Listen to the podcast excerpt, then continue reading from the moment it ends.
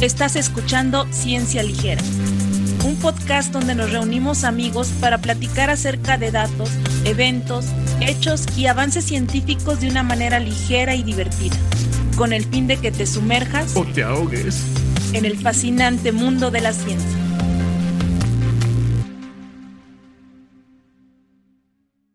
Bienvenidos nuevamente a Ciencia Ligera. Antes de empezar, me gustaría mandarles saludos a todas las personas que nos han escuchado y nos han mandado sus comentarios. En especial quiero saludar a mi amigo Agustín Sotelo, que fue la primera persona en comentar en YouTube y ha visto todos los capítulos que hemos sacado hasta el momento. Gracias, Agustín. Yo también quiero mandar unos saludos, en especial a mi tío Armando Briones, que es fan número uno de Ciencia Ligera. Eh, muy Muchas bien. gracias, tío, Gracias. por escucharnos.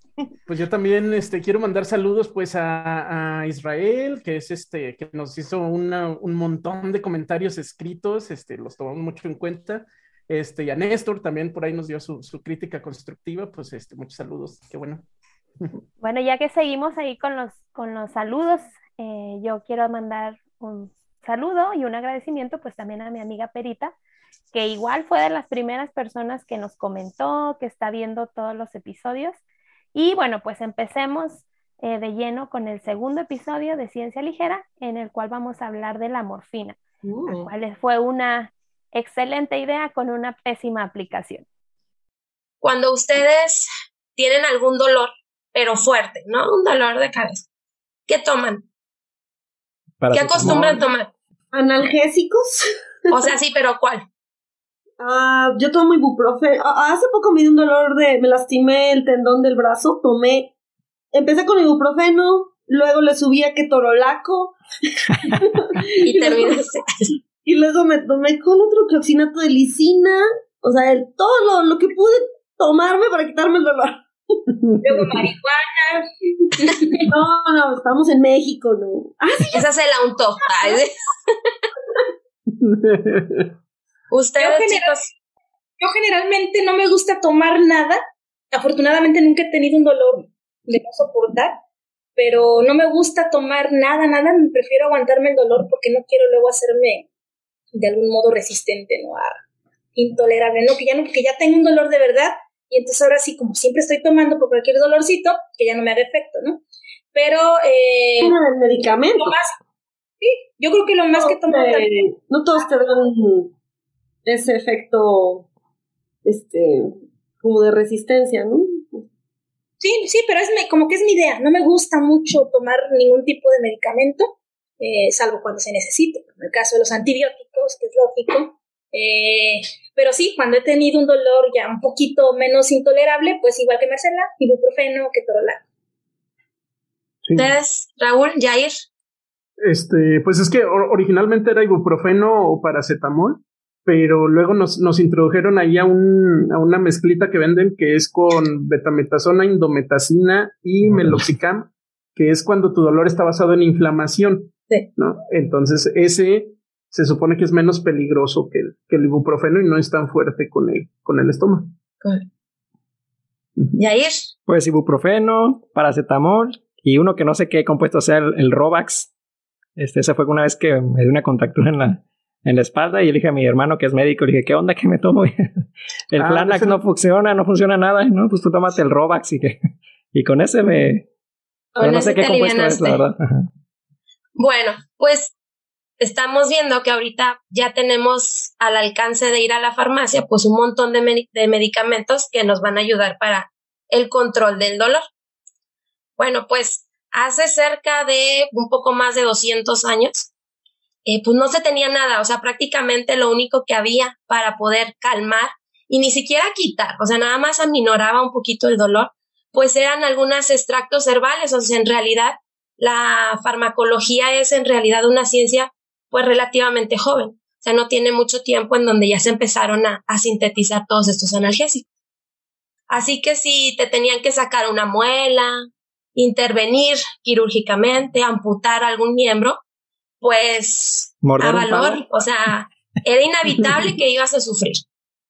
¿Vale? Entonces, eh, pues obviamente el tratar de calmar el dolor fue uno de los fuertes impulsos que tuvo la, la, toda esa área de la farmacología, pues para avanzar en los medicamentos, para contribuir justo, pues a, eliminar el dolor, porque pues eran dolores tan intensos, o sea, a lo mejor un dolor leve, pues era soportable con estas extractos herbales, pero ya cuando te iban a intervenir quirúrgicamente, pues era, o sea, aparte de, de sin asepsia, pues sin analgésicos, si era nada más, te detenían, incluso no sé si por ahí ustedes han visto pinturas de intervenciones en donde hay muchos hombres alrededor del paciente que lo están agarrando, pues de dolor, pues se retorcía, ¿no?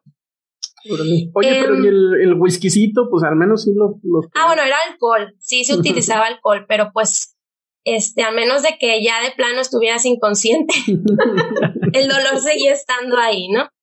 Eh, porque pues no actúa a nivel de bloqueo de receptores de, de dolor. Entonces, ¿mande? Que no sirve eso de que date valor, ya ven en las películas, date valor con un trago de para que aguante, digo, porque como yo soy totalmente abstemia, yo no tomo, entonces no sé si eso te da valor o no. Pero los machos lomo plateado, sí, este. Yo no lo puedo decir, ¿verdad? Yo no soy un, un macho lomo plateado, pero, pero ellos dicen que sí. Pero te, te, da valor para ir a sacar a la chava a bailar, pero no más. yo no te quita el dolor. no te quita el dolor. te atonta, más bien te atonta, ¿no? Sí. sí. probablemente porque tiene efecto sobre el sistema nervioso central. Fíjate, ahorita, ahorita me acordé de, de personas que dicen que están en anestesia en una operación y que de repente como que se les baja la anestesia y como y empiezan a sentir dolor, pero no pueden todavía como expresarse que, que les duele, imagínate. Hay varios casos así de que, de que los operaron y... Que sienten todo, ¿verdad? Pero no pueden, todavía su sistema no está totalmente activo. También hay una, una mutación que metaboliza muy rápido la, los compuestos de la anestesia, entonces no les hace y se despiertan a la mitad. O sea, hay que estar ahí el anestesiólogo dándole puros shots ahí de... Pero imagínate si no sabe el chavo que tiene la mutación. Generalmente nadie, Ahí te enteras. a media operación. Parte de lo que se está intentando hacer, ¿no? Tratar de establecer esta medicina genómica, medicina personalizada, en el analices previo a la administración de cualquier medicamento eh, que genéticamente estés predispuesto, ya sea que te intoxiques o que no te funcione, pero pues... Pero imagínate tu perfil genético, este, al alcance de todos también. Ah, ah. eso, ahí cuestionable. eso un, un episodio. oye, oye, de eso no estamos hablando. por, ahí también este eh, Raúl nos puede hablar de Gataca también, ¿no? De esa película que, que va ah. como en ese, en ese sentido. Pero ya, ya, estamos cerca, ya estamos bueno, eh, sin embargo, a pesar de que no existían pues todo este tipo de, de sustancias que pudieran aliviar un dolor grave, había un, una planta que durante siglos se había utilizado para aliviar el dolor, del dolor perdón, de la manera confiable, y era el opio. La primera referencia que hay del uso del, del opio como alguna especie de tratamiento en contra, y no incluso no del dolor, ahorita van a ver, eh, fue el papiro de Evers, que más o menos el papiro de Evers es el primer documento médico del que se tiene registro. Eh, data más o menos del año 1500 antes de Cristo. Y ahí hay una serie, o sea, la verdad es que es un, digo, ahorita no recuerdo la extensión, eran como 30 metros, me parece, de papiro, en donde, pues, literal era todo un compendio médico, ¿verdad? Lo que se pudiera llamar médico. Fueron los egipcios los, los que los escribieron. Eh, y bueno, vienen muchas cosas, o sea, se utiliza incluso como referencia, por ejemplo, en, en, o yo lo uso en clases de microbiología, porque ahí vienen las primeras referencias a enfermedades infecciosas, tratamientos, etc. Y en este papiro se habla también de que los egipcios tenían una forma muy particular de lidiar con lo que ellos llamaban ruidosos bebés llorones. ¿Ok? Estos o, como se les conoce hoy en día, bebés. Bebés, o sea. lo que hacían era hacer infusiones principalmente alcohólicas del opio y para adentro un trago de, de esta sustancia a los bebés. Y decía que, bueno, se quedaban plácidamente dormidos. Ah, pues sí, bien a gusto. Entonces, En esta, de hecho, esta práctica ha sido o fue utilizada durante muchos años. Incluso hay eh, datos que en la época victoriana ya este, se empleaba todavía este, este remedio principalmente justo para los bebés, o sea, ni siquiera de niños más grandes. Era bebés en etapa de dentición, que pues empiezan a salir los dientes, no sé, seis meses, siete, o sea, en la segunda parte del primer año de vida.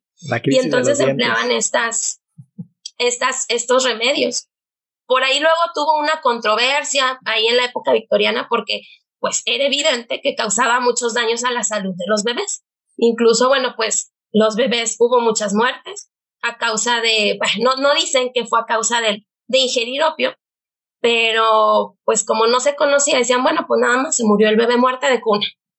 Se sabe que el opio tiene, bueno, la, la planta tiene propiedades analgésicas muy fuertes. El opio tiene unas sustancias que provocan estreñimiento, entonces, por ejemplo, para la diarrea se, se trataba con opio. Eh, dolor de cabeza, dolor de muelas, dolores menstruales, se, se recetaba opio. Pero entonces, como era una planta, se desconocía totalmente la dosis, era muy fácil la sobredosificación. Se preparaba una sustancia que, bueno, a lo mejor han escuchado que se llama láudano, que es, ah, pues es una sustancia alcohólica, pues ponían el opio macerado en alcohol, el líquido era el que consumía como, como forma de, de remedio para, para el dolor. De hecho, Mariana, estamos en el 2020 y se sigue usando la ruda tal cual, ¿no? Entonces, ah. Bueno, yo, yo, uso hojas de guayabo para, para la diarrea, ¿eh?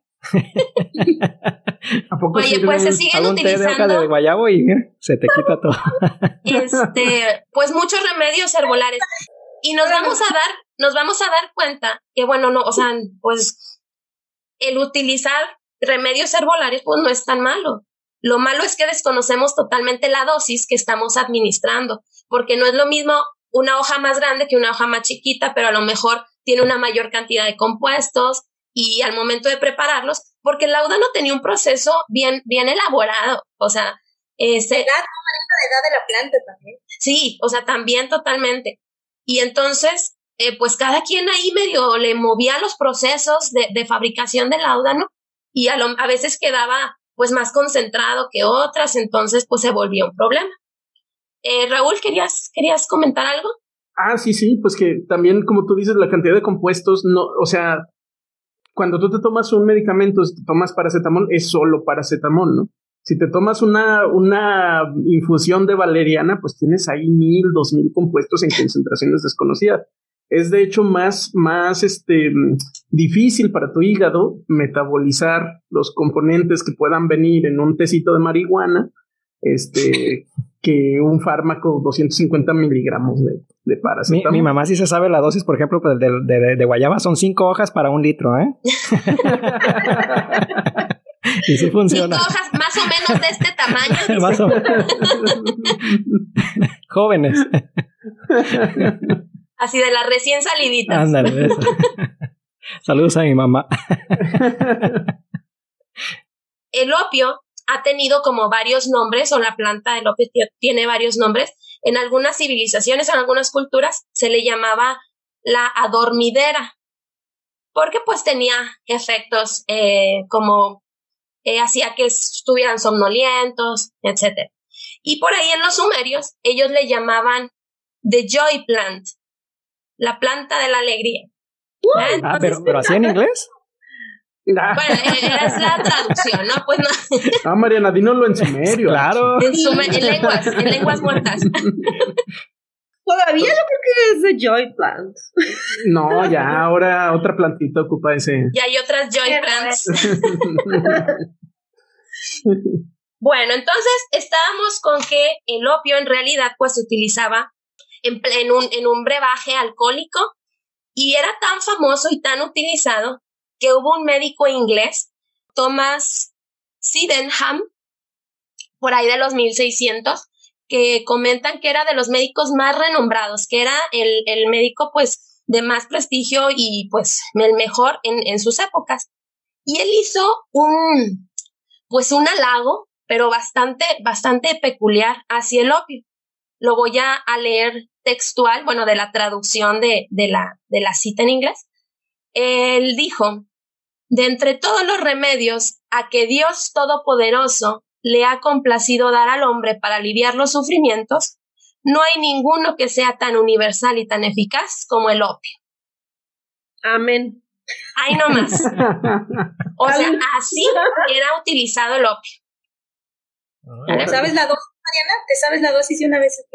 Ah, eh, la dosis, sí, por aquí la tengo. La dosis eh, tóxica era 60 miligramos, creo. Ok, menos de 60. Tengo 60 miligramos y la dosis letal 120 a 200 miligramos. Ok. Muy bien. Esa es, bueno, pero no del opio, sino del principal principio activo del opio. ¿Sale? ¿Por qué? Pues antes no se conocía, o sea, se desconoce eso totalmente. El problema, como ya mencionamos, era que, pues primero, el obtener el opio y todo el proceso de fabricación del, del láudano o de estos elixires era caro y era poco confiable, porque no había como una estandarización. Entonces, por ahí encontré que decía, los químicos comenzaron a preguntarse, pero en realidad ni eran químicos ni farmacéuticos, utilizaban estos títulos em, refiriéndose a personas que tenían eh, boticas o personas que simplemente por la vida los llevó a tener contacto con estas sustancias y medio le sabían, ¿no? sabían qué mezclar o qué sustancia te podías tomar, qué plantita te daban para qué dolor. Que hoy, hoy en día se conocen como dealers. y, era, y eran puntos, ¿no? en las boticas eran puntos. Bueno, entonces empezaron a preguntar, pues, ¿qué era lo que había en, en esta planta que hacía, pues, que tuviera estas este, cualidades mágicas que te quitaban el dolor, pero inmediatamente, porque aparte el efecto es bien rápido. Si te lo tomas oral, bueno, del principio activo, porque del opio no se sabe muy bien por las cantidades que se están tomando, pero del principio activo, que ahorita les voy a decir cuál es, eh, son, si te es de consumo oral, en 20 minutos, media hora, ya tiene su máximo efecto. Y si es consumo fumado, cinco minutos se empieza a sentir el efecto del, del opio. Entonces, en realidad, pues sí, sí, es muy, muy inmediato el que te alivie el dolor. Bueno, entonces, pues en eso estaban que querían pues saber cómo mejorar los procesos para poder vender el opio, vender estas sustancias y que no le saliera tan caro y que fuera un poquito más confiable. Entonces le encargan a este eh, farmacéutico de nombre Frederick C. Turner y entonces le pide que por favor analice qué es lo que tiene el opio que lo hace ser este pues una sustancia muy poderosa que lo hace ser efectivo para aliviar el dolor.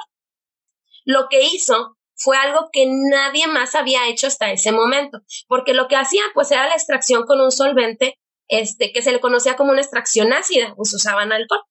Entonces dijo, bueno, ¿y qué tal que si yo con extracción ácida no estoy logrando extraer los compuestos principales? Voy a intentar hacer una extracción alcalina, lo contrario a lo ácido. Dice, a lo mejor pues ahí tengo un buen resultado. Se, utilizaba la, la, extracción ácida porque se asociaba a que um, los compuestos principales en las plantas eran de, de, naturaleza ácida porque tenían sabores muy fuertes. Entonces decían, pues claro, el ácido lo puedo extraer con el ácido.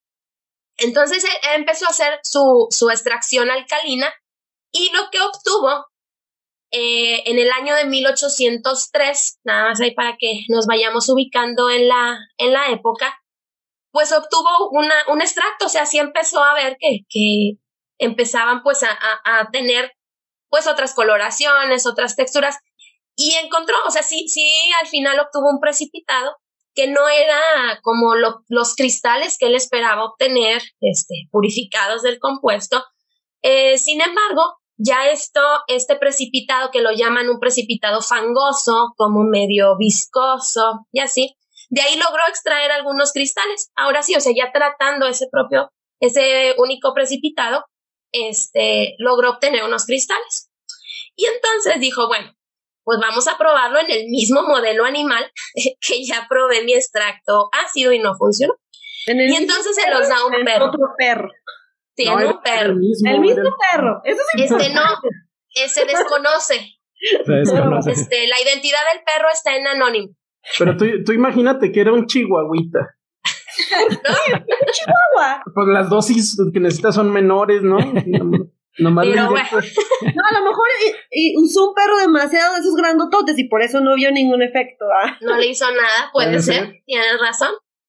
Bueno, entonces le, se lo vuelve a dar al perro y este entonces empezó a presentar, sí, o sea, efectos de- del, del producto que le había dado.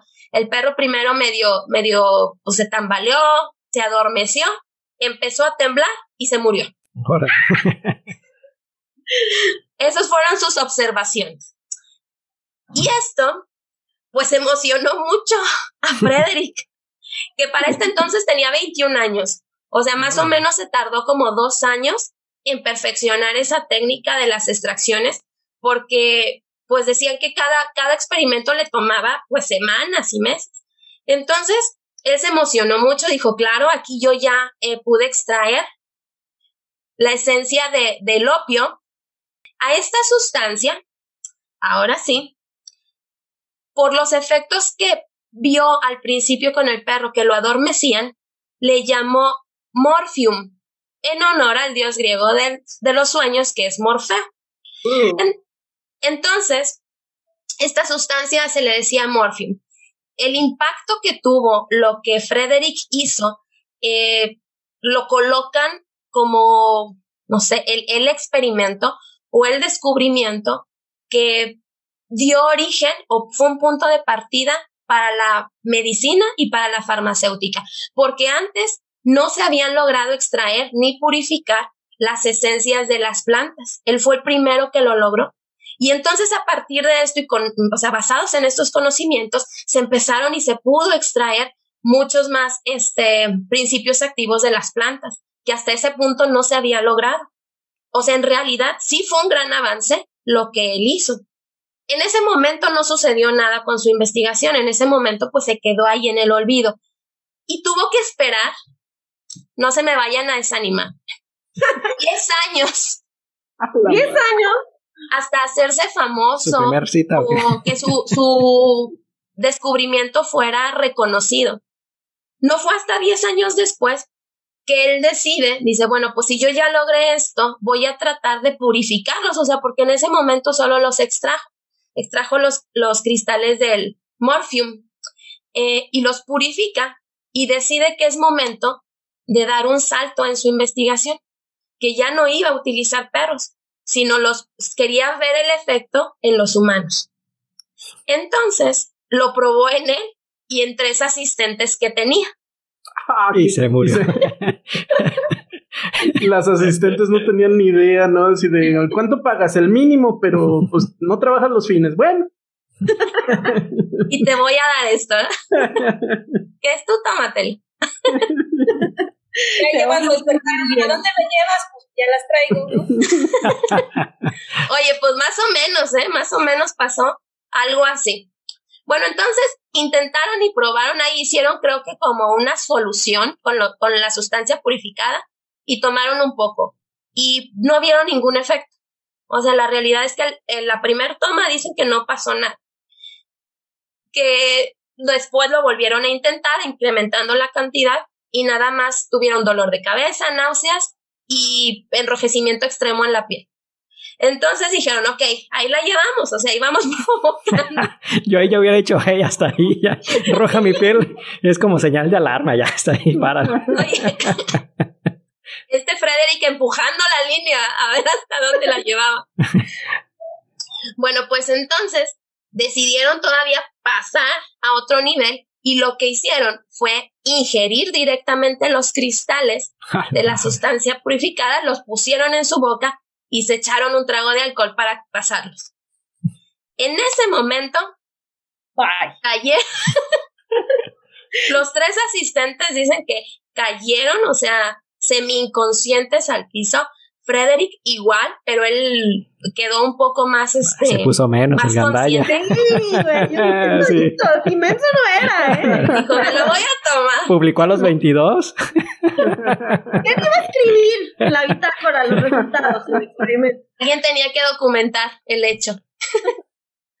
bueno, entonces, él dice que, bueno, sí se cayó, o sea, eh, totalmente somnoliento, que él recuerda un terrible dolor, en- o sea, que no sabía describir en dónde tenía el dolor, era un dolor insoportable, eh, que sentía sus extremidades, sus manos, sus dedos, que latían con cada latido de su corazón.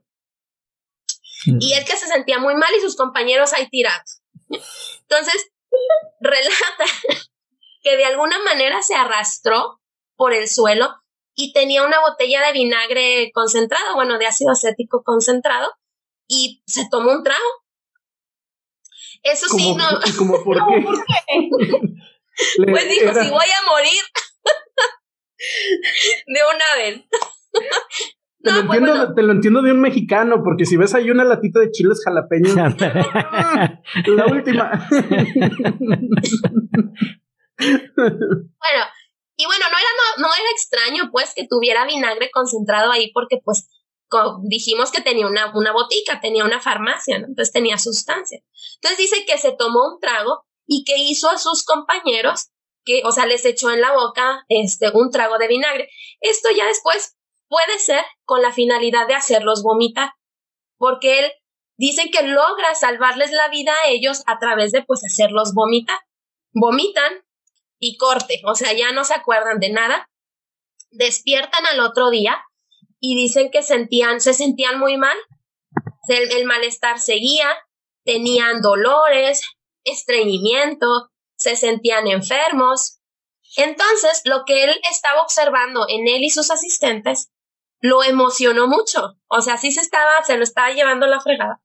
Pero lo que él estaba sintiendo era una era lo mismo que se observaba en la sobredosis de opio. Entonces, digamos que de cierta forma era una comprobación de que sí había extraído el componente activo del opio. ¿Verdad? Entonces, ¡Hurray! lo logró. Volvemos a usar el, el meme. Pues ya con, con ese descubrimiento de que ya había podido ser este, extraído el principio activo y purificado, bueno, pues aquí ya empezó a producirse y se empezó a comercializar más o menos en 1817, ya como la sustancia purificada.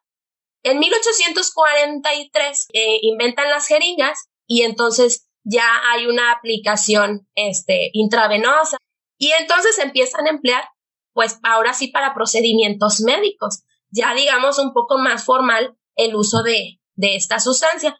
Con el paso del tiempo, eh, se empiezan a, a descubrir o poder extraer otras sustancias de las plantas, principios activos, y se llega pues como a la conclusión que les van a nombrar alcaloides y que todos deben de tener la terminación ina. Y entonces morphium pasó de ser morphium a morfina. ¿Verdad? Y entonces es aquí donde nosotros ya tenemos el compuesto morfina como lo conocemos actualmente. Y se sabe ya porque se han hecho más o menos estimaciones que la morfina es el principal compuesto activo del opio, cerca del 11-16% de su contenido. O sea, del, del 11 al 16% de los compuestos activos del, del opio es morfina. ¿Sale? Entonces, pues hasta aquí todo suena bien. O sea, y fue un gran avance que revolucionó el, el, el, rumbo de la medicina y de la farmacéutica y que logró pues extraer muchos compuestos que fueron de, de gran utilidad. Por ejemplo, creo que se utilizó el mismo método para extraer la... Ay, se me fue el nombre, el que se utiliza para la malaria, quinina. Mm. Se, Sí. se extrajo de la misma forma y entonces, bueno, pues dio, dio pie a muchos, este, pues a muchos medicamentos que siguen utilizándose a la, a la fecha. Pues, Aquí la diferencia es que la, la doctora china, que fue una mujer que, que extrajo este compuesto, su chamba consistió en probar miles de plantas. Agarró los, los manuales de herbolaria tradicional china antiguos. y se puso a probar planta por planta a ver cuál traía un compuesto que funcionara para la, para la malaria. No, hombre, eso es amor al arte. a la ciencia. bueno, entonces todo iba bien, se utilizaba, sí había uso recreativo porque para cualquier dolor administraban la, la morfina, pero llegó un punto en el que algo salió mal. Todo se comercializaba. Acuérdense que ya había pues un comercio ya este entre continentes, ya había llegado a Estados Unidos y ya nos había llegado a México el opio y pues pasó lo mismo con la morfina. Por ahí de 1845, fíjense, el, el extracto, la primera vez que lo hizo fue en 1803. Se empezó a vender en 1817 y para 1845 ya estaba en Estados Unidos. Y no nada más estaba, sino hay el dato de un jarabe que se llama el jarabe calmante de la señora Winslow. Estaba patentado. Era un, un medicamento patentado y se utilizaba para niños. Era eh, la fórmula consistía en morfina, 65 miligramos por onza, carbonato de sodio, le llaman espíritus de hinojo, que es otra planta que tiene otras propiedades, y agua. Sí, entonces, ese era su jarabe. Y se afirmó y se vendía. ¿ah? ¿Para qué lo, lo vendían? ¿Para qué se usaba? ¿Para dolor? Se comercializaba bajo la frase es probable que calme a cualquier humano o animal. Un oso. Al marido todo así grandote, roncando. y para lo más, o sea, para lo que se vendía, de hecho la, la imagen, porque pues no era una fotografía, sino era como una especie de pintura, era una mamá en, en la cama con dos niños y se comercializaba para eso, para los niños, o sea, pero era un jarabe calmante para niños. Para y entonces, niños llorones. Para niños llorones en dentición y niños pequeños inquietos. Oye, ¿todavía lo venden o, o, no? es que mi hija ya son las 10 y no se duerme. ¿Todavía lo venden o todavía no, ya no lo venden? Ah, no, ya no, ya. Oh, ¿qué pasó? Es la FDA, pues. y efectivamente, pues tranquilizaba mucho a los bebés y se comercializó no nada más en Estados Unidos, sino también en Reino Unido. Fue ampliamente distribuido por todos los, eh, bueno, por estos dos países. Eh, se hubo mucha mercadotecnia, se anunciaba en los periódicos, y, eh, en las recetas, en los libros de recetas de cocina había promociones ahí. Es decir, o sea, sí tenía una gran promoción. Este Pero obviamente, pues causaba, en, en, se empezó a observar que causaba daños en los niños. Muchos niños incluso murieron. En 1911, o sea, fíjense, esto fue en 1945.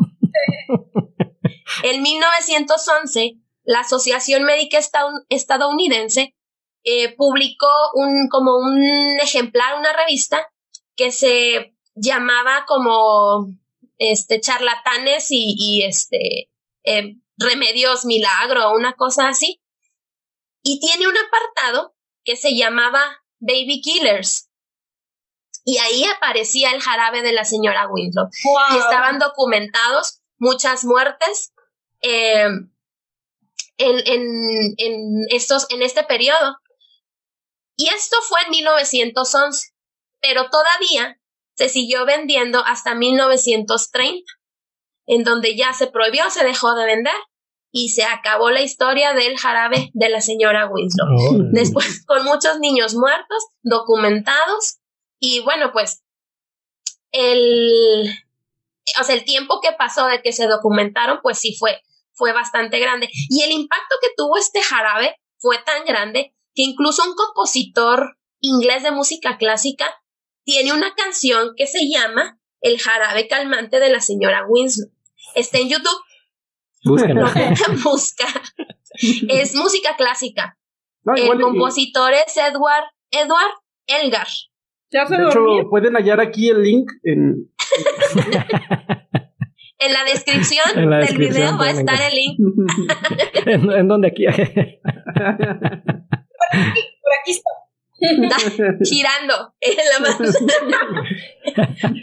y pues bueno, pues esa es la historia primero de un descubrimiento que revolucionó toda el, el, área de la medicina, de los tratamientos, de la farmacología, pero pues que salió mal en algún momento, se, se descontroló, su uso se hizo este, pues muy, muy grande y pues se utilizó indebidamente, principalmente en, en niños, en niños pequeños, con la intención de calmarlos. No, pero hay, hay, hay, otro, hay otro componente de muy importante que es la adicción que genera, ¿no? Ah. Este, la, la, la adicción de la morfina, este, de cierta manera afecta tan fuertemente a los centros de, de recompensa del cerebro que básicamente te recablea el cerebro, ¿no? Entonces te, te transforma la personalidad a ser una persona que está buscando todo el tiempo obtener tu, tu dosis, ¿no? Y ese es el... De hecho, dicen bueno, también hay un dato que en algún punto se empezó a usar morfina para tratar la adicción al opio y al alcohol. Pero después se dieron cuenta que la morfina es más adictiva que el opio y que el alcohol. Sí. Y de hecho, no, No, no, que, que sí, que sí, esa es la, la, la, cosa, digamos, la mala de la morfina, ¿no? Todos sus efectos adictivos, pero en general benefició a la humanidad este, por sus efectos analgésicos, ¿no? Y de hecho hasta, hasta ahora también se sigue usando, ¿no? Se usa la morfina para principalmente ah, enfermedades crónicas, dolores crónicos. Sí. Y es este. Luego, sacaron el crico para poder los efectos de la morfina, ¿sabes? Ya y pues este, eso es todo de mi parte, chicos. Bueno, este fue el episodio número dos de nuestro podcast Ciencia Ligera. Y muy bien, pues muchas gracias, público bonito. Pues si les gustó este contenido, pues ya sabe, compártalo y recompártalo, denle like, active la campanita y nos puede encontrar en todas las redes sociales como ciencia-ligera. Estamos en Twitter, Instagram, TikTok, y el, el podcast en Spotify y Amazon Music. Hasta la próxima. Bye. Adiós. Adiós.